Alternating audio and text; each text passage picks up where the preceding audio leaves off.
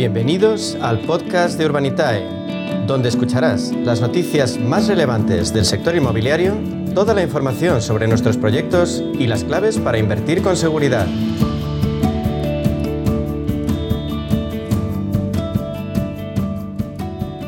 Bueno, pues vamos ahora con Diego Bestar, consejero delegado de Urbanitae. Vamos a darle la bienvenida. Hola Diego, buenos días. Buenos días, Meli. Un placer, como siempre, y feliz Navidad. Feliz Navidad, Diego. Eh, a las puertas de que acabe ya este año, me gustaría que nos dieras tu opinión, qué crees que hemos conseguido en el 2021 en el sector inmobiliario. Un año que ha sido difícil tras la pandemia eh, por el COVID, que bueno, aún, aún la tenemos aquí todavía y estamos ya en la sexta ola. Pero, ¿qué crees que hemos conseguido en el 2021 en el sector inmobiliario? Pues yo creo que hemos conseguido la constatación de lo que veníamos diciendo ya en el 2020 en el 2020 cerrábamos el año hablando de que el inmobiliario era un valor refugio, que estaba, que se había comportado muy bien con los vaivenes del mercado que habíamos vivido en el 2020 con la pandemia, los confinamientos, etcétera. Y yo creo que el 2021 se ha constatado claramente que, el inmobiliario sigue siendo el valor refugio por excelencia, eh, y al final, bueno, nosotros lo hemos vivido de primera mano con el apetito inversor que hemos visto, pero lo hemos visto en, todo el sector en general, ¿no?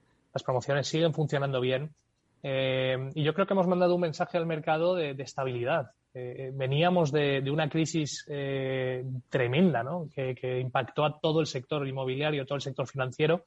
Y es verdad que quizás la confianza del público sobre el sector inmobiliario venía muy tocada de esa época. Pero aquí la verdad es que se ha demostrado que se han hecho bien los deberes. Es decir, la crisis que vivimos en su momento del ladrillo ha hecho que la gente se ponga las pilas y, ha demostrado que el sector estaba equilibrado, o sea, que la oferta y la demanda eran razonables, que el nivel de, construcción que estaba habiendo en el país era razonable y que ni siquiera una crisis como el COVID, que ha sido histórica, algo único en los últimos 100 años de nuestra historia, eh, ha, sido capaz de hacerla tambalear, ¿no? Eh, incluso en lo peor de los escenarios de cuando estábamos todos confinados y no sabíamos qué iba a pasar, eh, hubo una estabilidad eh, bueno, tremenda, ¿no? Con lo cual, yo creo que eso es lo más, lo principal, ¿no? Lo que hemos conseguido en el 21. Eh, transmitir que, hay estabilidad en nuestro mercado, que, está muy equilibrado y que, es un valor refugio excelente para cualquier inversor o cualquiera que quiera o esté pensando invertir en una vivienda.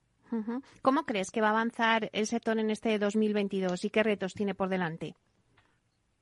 Pues yo creo que el 22 seguirá avanzando en la línea del 21. Eh, como bien has dicho, desgraciadamente todavía no nos hemos quitado este bicho de encima y estamos todos ahora eh, sorteando los positivos en nuestro alrededor.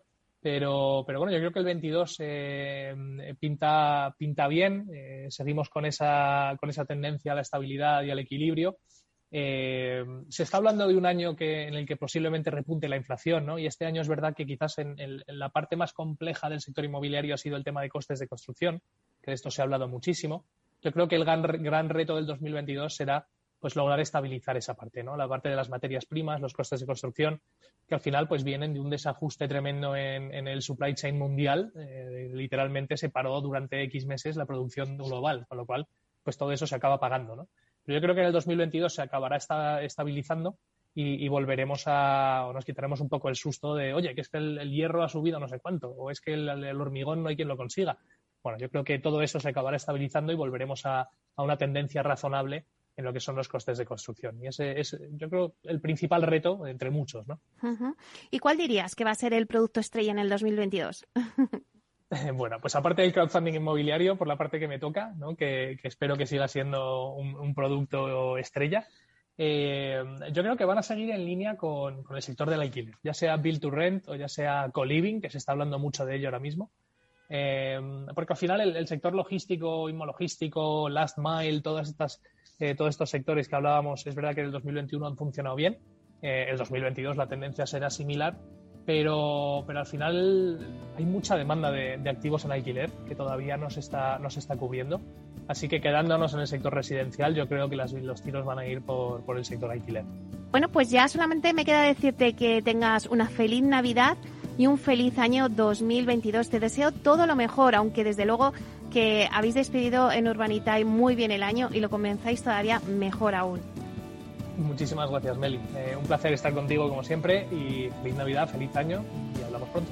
Claro que sí. Hasta pronto, Diego. Hasta luego.